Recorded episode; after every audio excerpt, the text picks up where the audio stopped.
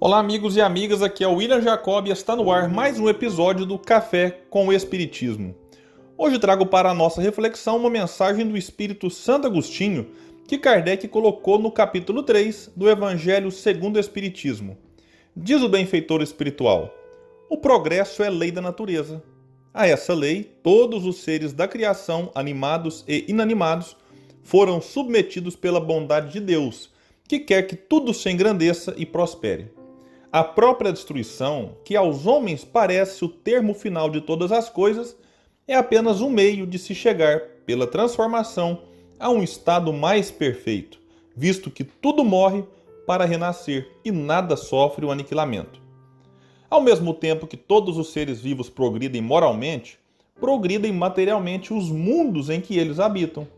Quem pudesse acompanhar o mundo em suas diferentes fases, Desde o instante em que se aglomeram os primeiros átomos destinados a constituí-lo, vê-lo-ia a percorrer uma escala incessantemente progressiva, mas de degraus imperceptíveis para cada geração, e a oferecer aos seus habitantes uma morada cada vez mais agradável à medida que eles próprios avançam na senda do progresso. Marcham assim paralelamente o progresso do homem, o dos animais, seus auxiliares, o dos vegetais e o da habitação, porquanto nada em a natureza permanece estacionário. Quão grandiosa é essa ideia e digna da majestade do Criador!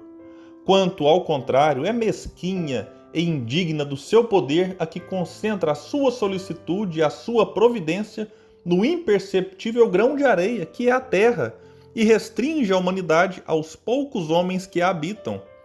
Segundo aquela lei, este mundo esteve material e moralmente no estado inferior ao que hoje se acha e se alçará sob esse duplo aspecto a um grau mais elevado.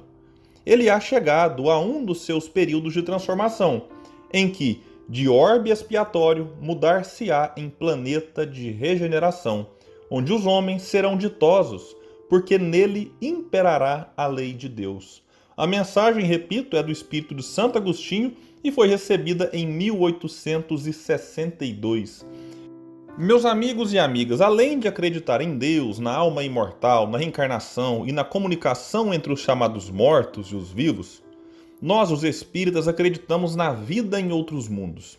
E sobre este outro ponto, pouco se fala, e me parece algo simples e lógico de compreender e aceitar, mesmo que, por enquanto, não temos provas de vida humana em outros planetas, mas por conta dos equipamentos que temos à disposição ainda não conseguirem tal objetivo. Imaginem vocês se neste universo, ou como muitos falam, multiversos, com bilhões de galáxias, cada uma delas com uma infinidade de planetas e sóis, só fosse possível ter vida neste pequeno planeta chamado Terra. Será que todo o resto é apenas para nossa observação e contemplação? Será que Deus teria feito tudo isso apenas para o deleite de uns poucos? Enfim, são perguntas simples. Eu poderia trazer outras em que a resposta é não. Não é possível que sejamos privilegiados, e não somos mesmo. Há muitas moradas na casa do meu Pai, como bem disse Jesus.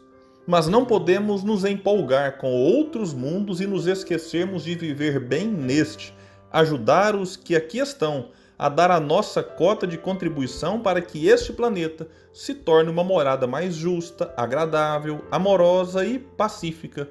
E isto ocorrerá a partir da mudança de atitude de cada um que nele habita.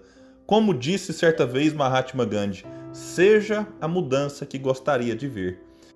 Fazendo isso, meus amigos, certamente estaremos dando a nossa contribuição para que este planeta então se torne um pouco melhor a partir da nossa passagem por ele, até que tenhamos condições de um dia voltar para a morada espiritual e dizer: valeu a pena estar encarnado. Meus amigos e amigas, fiquem todos em paz e até o próximo episódio do Café com o Espiritismo.